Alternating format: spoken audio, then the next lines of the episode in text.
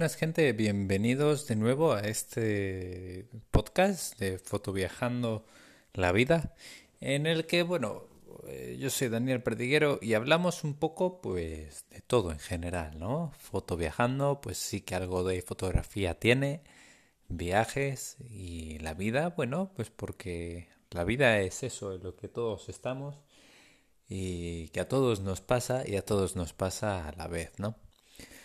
Bueno, en este episodio, en este cuarto episodio ya de, nuestro podcast, vamos a hablar de cómo hemos vivido la situación de COVID, de nuestra querida pandemia, que bueno, eh, tan mal ha sido gestionada como tan mala ha sido de por sí. Y bueno, aún así tan incierta sigue siendo porque, claro, mm, son un montón de cosas que hay que tener en cuenta, un montón de medidas que se han ido tomando y se han ido pues quitando.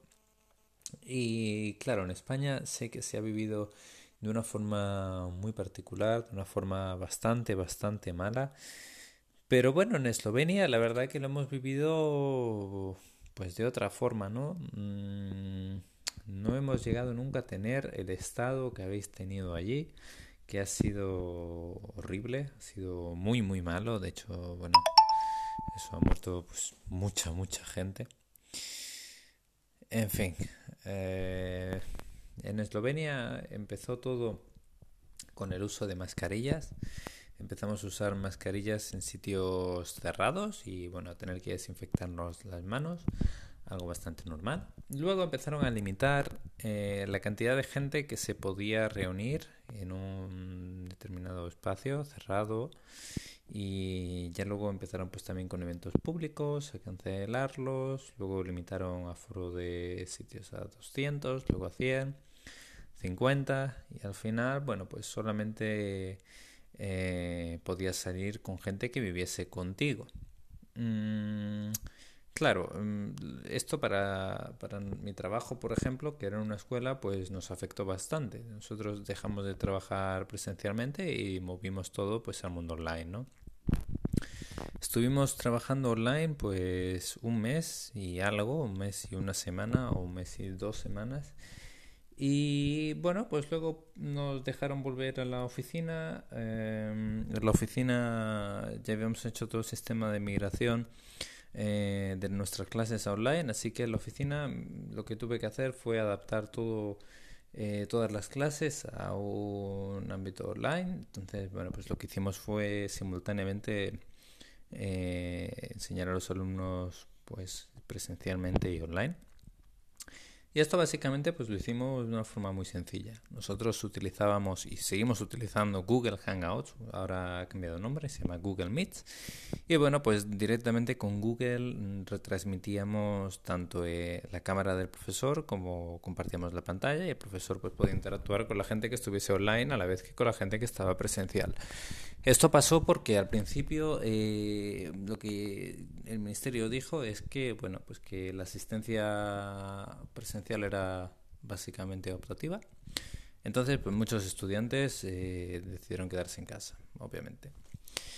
Bueno, mm, fue pasando un poco el tiempo y ya las medidas se, se comenzaron a, pues, a derogar, ¿no? Ya todo volvía a la normalidad, ya para estar dentro de tiendas, eh, podías estar sin mascarilla, podías salir a la calle con la gente que quisieses, podías conducir cuando quisieses. Bueno, en principio todo volvió a la normalidad hasta que, bueno, abrieron las fronteras también, se podía ir a cualquier sitio, se puede, de momento hasta ahora mismo casi que se puede ir a cualquier sitio, hasta que, bueno, empezaron a subir otra vez los casos, obviamente. Y bueno, ahora mismo estamos en esa situación, ¿no? En la que los casos están empezando otra vez a repuntar un poco, solo un poco. Eh, pero bueno, mm, las medidas han vuelto, entonces más de 100 personas en el mismo sitio no pueden estar. Y dentro de espacios públicos la mascarilla es obligatoria. O sea, se, restaurante, eh, sí, restaurantes, por ejemplo, pues cuando, cuando entras tienes que tenerla puesta, te la puedes quitar en la mesa y así, ¿no?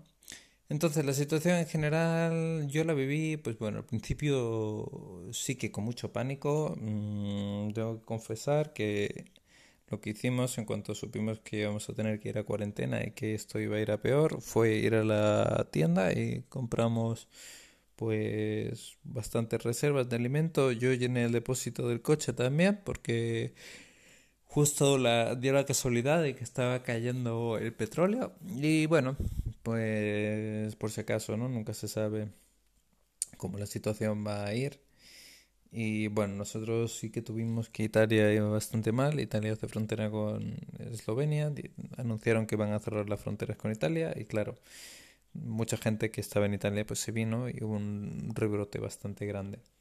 Pero sí, en principio todas las fronteras estuvieron cerradas durante un tiempo, luego empezaron a abrir gradualmente y ahora mismo pues están casi abiertas. Luego también en medio de la pandemia hubo vuelos de repatriación en los que mucha gente pues se volvió. Mi mejor amigo de aquí, de Erasmus, pues directamente eh, se, cogió un vuelo desde Ljubljana, que normalmente no hay, pero uno de estos vuelos de repatriación pues eh, decidió volverse porque claro aquí todas las clases y tal iban a moverse al mundo online, o sea que no, no pasaba nada por no estar de forma física aquí.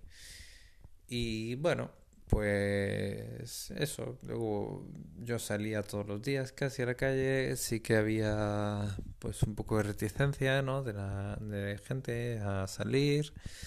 Había como miedo colectivo, apenas se veía gente por la calle, pero bueno, tampoco hay mucha gente por la calle normal. Y bueno, mm, ahora mismo la situación, ¿cómo está? Pues como en España, imagino, ¿no? Es obligatorio tener mascarilla en sitio cerrado, pero luego ves a la gente pues que dejan ir por fuera.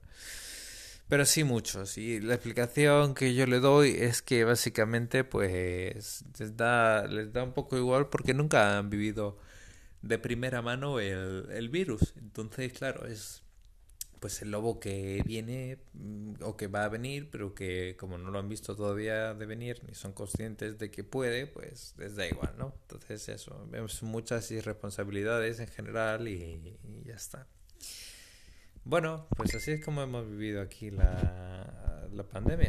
Mm, ha sido un proceso curioso, pero no tan malo como en España. Así que nada. Eh, si queréis saber más detalles o más cositas, dejadmelo en los comentarios. Espero que os haya gustado este episodio del podcast y nos vemos en los siguientes. Venga, un abrazo gente. Hasta ahora.